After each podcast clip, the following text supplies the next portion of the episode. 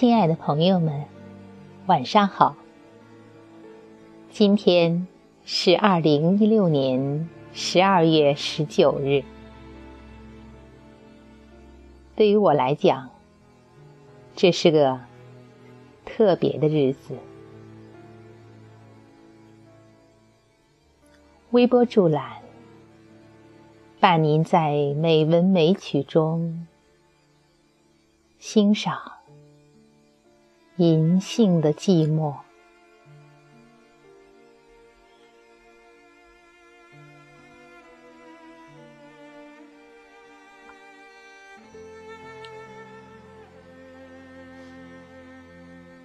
孤独的银杏。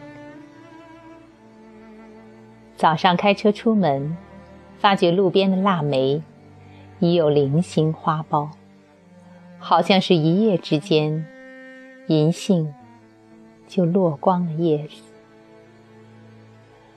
铺在地上，像锦里的鳞。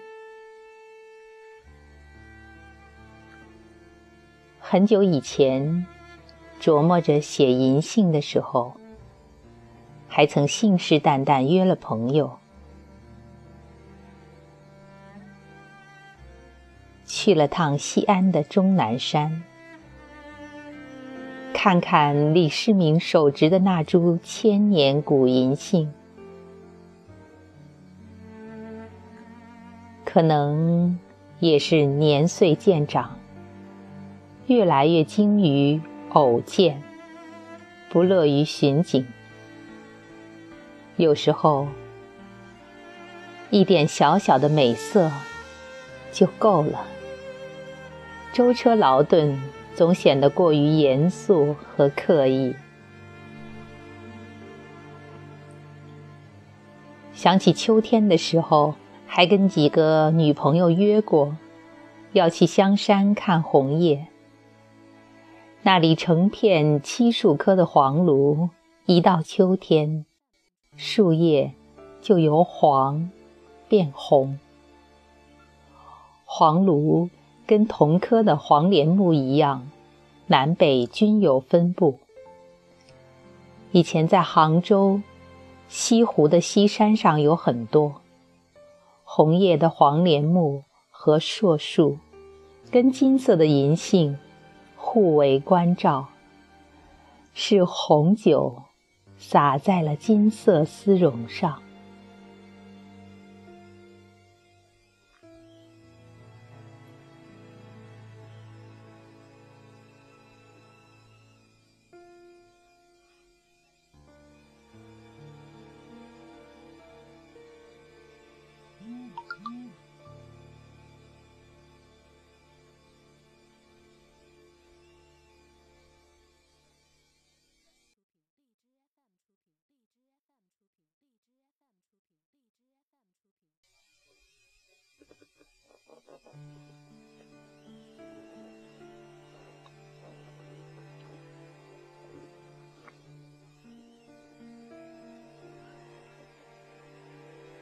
无论我们曾许下多少空头的约，季节最好了，都能够包容。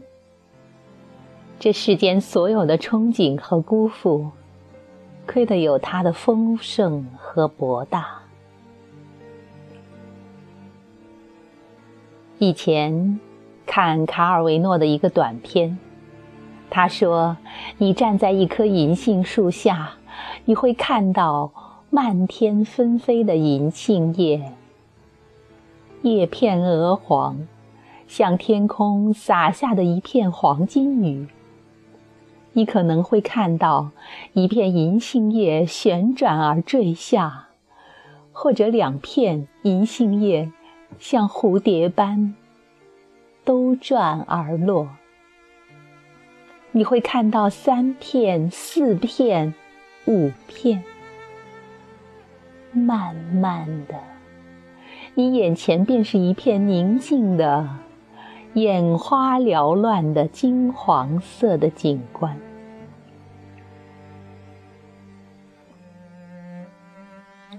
在他的阐述里，漫天纷飞的银杏叶的秘密在于，当我们将视线定格在某一整片上，会发现它其实是一个空洞的、无感性的空间。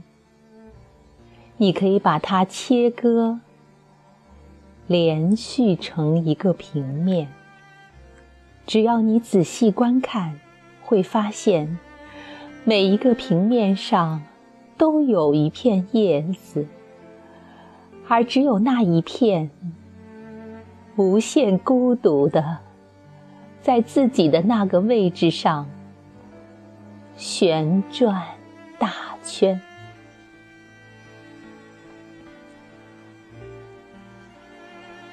这是一个看似清简平淡，实则蕴含深意的故事。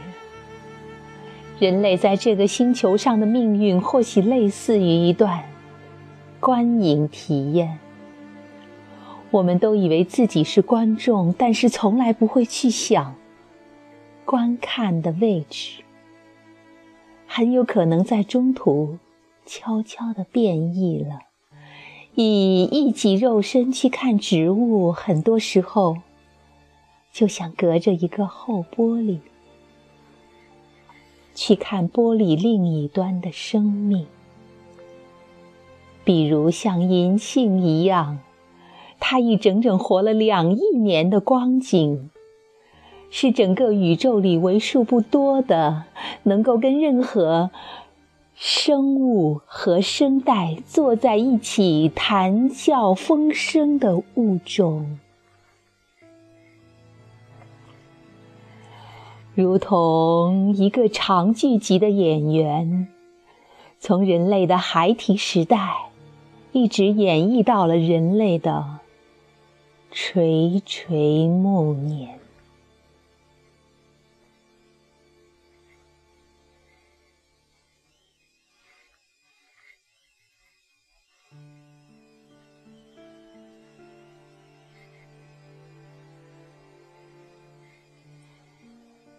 如果有一天，我们从这个星球上彻底消失，它也许还不会谢幕。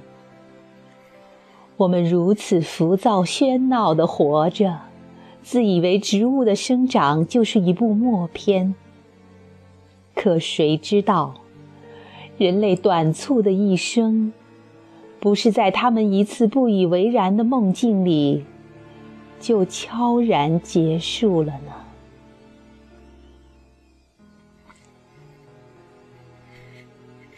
眼下的北方，银杏树早已变成光秃的枝桠。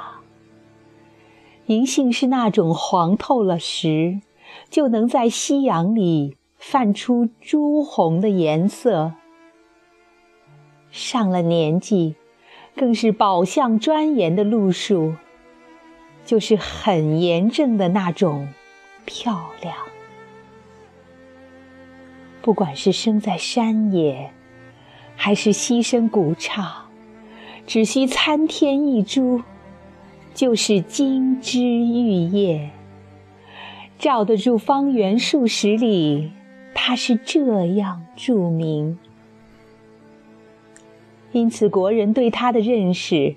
也号称是始于秦汉，盛于三国，扩展于唐，普及于宋。不过在古人那儿，银杏是不叫银杏的，叫鸭脚。杨万里写过一首诗：“深灰浅火略相遭。”小苦微甘韵最高，未必鸡头如鸭脚，不妨银杏做金桃。之所以叫鸭脚，就像马褂木鹅掌那样的叫法，因为银杏叶的形状跟鸭脚长得很像呗。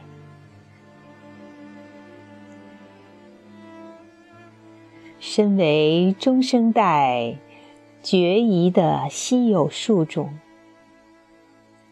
又是中国特产，在植物界，银杏地位显赫，模样也特别，简直很难再找出与它相似的叶子。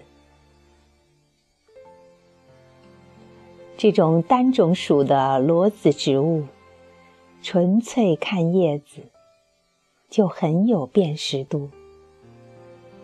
扇形，两叉分支的近乎平行的叶脉，从最基部的一根分出来，直到叶的边缘，每一条叶脉都呈 Y 字形，所以形成了独一无二的叶片。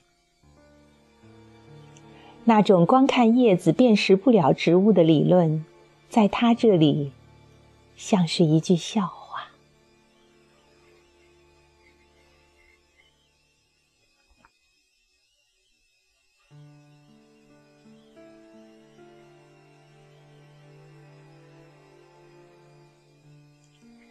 银杏也分雌雄，雄树叶子中间的凹痕更深。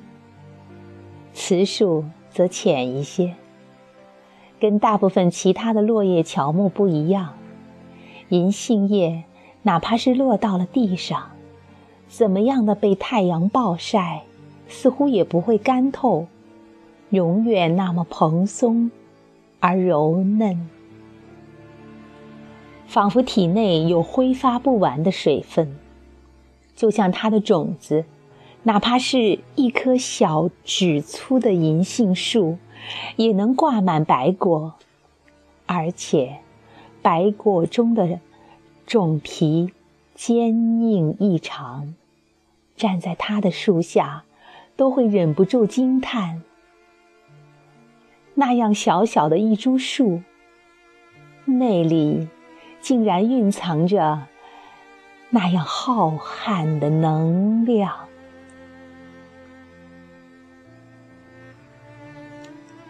至于白果的外种皮腐坏之后散发出的气味，有人说是一种近乎粪便的恶臭。所以，现在能见到的观赏银杏，大部分都是雄树，树干很直，树冠也瘦瘦的，是男人的骨骼。清俊、硬朗，而雌树呢，树冠是岔开的，披披拂拂，像女人，花枝招展，艳丽活泼。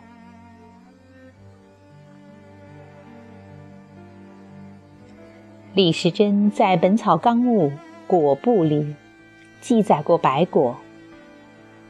白果，鸭饺子，原生江南，叶似鸭掌，因名鸭脚。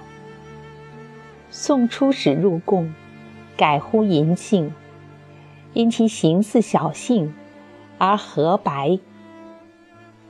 但是，无论背景，单吃的话，白果还真不算是美味，既不香脆。就像放了一夜的糯米饭，也不清甜，透着淡淡的苦味儿。我个人试过最好的吃法是白果炖鸡，捞出的白果软玉温香，浸在汤里，则是那香浓里的惊鸿一瞥。但白果也不能多吃。里面的氢氰酸和白果酸等化学物质，一岁以内的婴儿十粒白果就可以致命，而三到七岁的儿童，三十到四十粒之后也会出现中毒的症状。周作人在《知堂谈吃》里就写过：“古医术云，白果实满千颗杀人。”其实这种警告是多余的，因为谁也吃不到一百颗，无论是炒了还是煮了吃。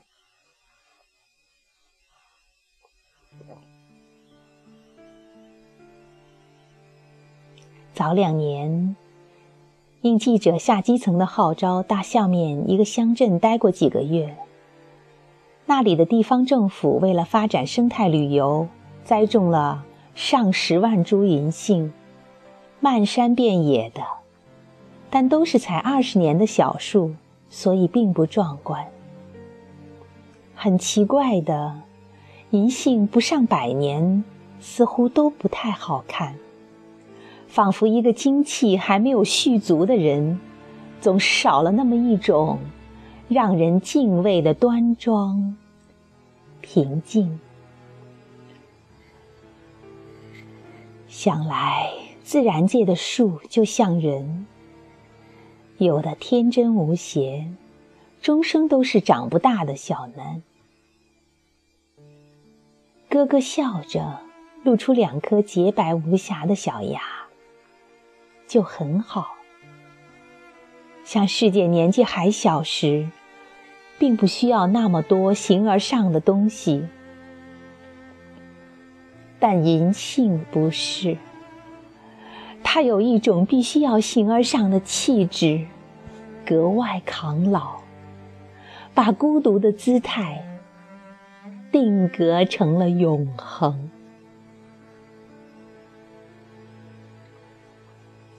所以，那些令人难忘的银杏大多是古树，如同是从人类还很稀少、大自然尚未被人所掩盖的古老大地上活过来的。他可能认识梦马，也应该听说过恐龙和各种龙。他还播受各种神邸的钟爱。那时候。人类的编年史尚未起风，他正在他的年代。到如今过去了这么多年，他依旧是他。有一次看人，问道：“经过那么长时间的演化，银杏几乎没有变化。”这算是进化成功了还是失败？这看起来也许是很难回答的问题。毕竟，正如生命的高等和低等，并不是针对进化而言，因为进化并没有方向。很多时候，进化其实也没有目的。好比我们看了那些上了年纪人写的文字。大多都不自知地奔着枯山水去了，名词密集，动词精简，形容词几无，看下去需要力气，但是看多了，也会迷恋上那种无所挂碍的自在和直接，像一束温暖的光，漫开来。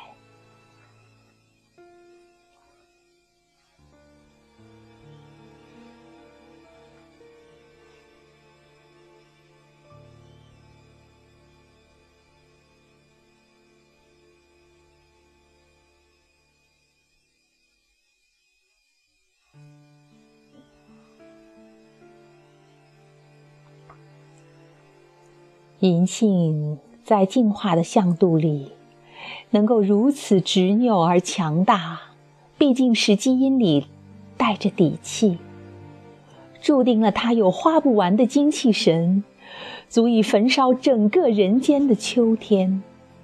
所以，它永远不是活在小说里他乡能遇的萧郎，因为你永远都见不到。它落魄的时候，作为一种比松柏山这样的树木更加古老的树种，翻开植物志，足够有心的人会发现，银杏纲、银杏目、银杏科、银杏属的银杏，简直就是一个孤独的赢家。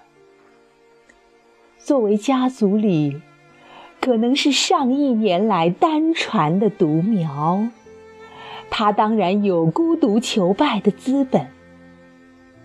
毕竟，人世代代无穷已，只有他，是那个被点燃的传奇。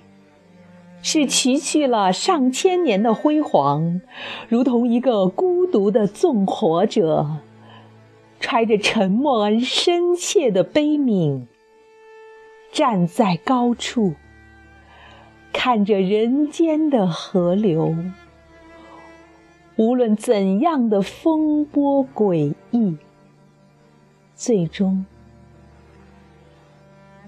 仍要归于平静。因为说到底，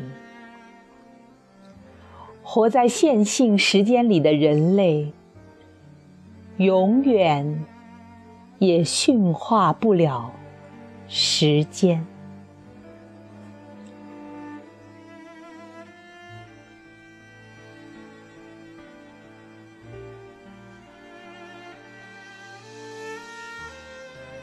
让我们期待。又一个春天来，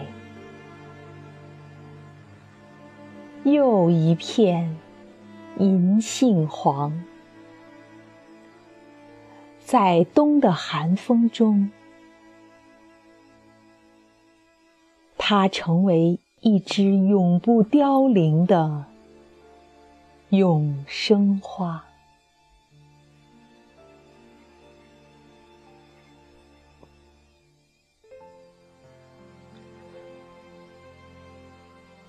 我是今晚的主播 V，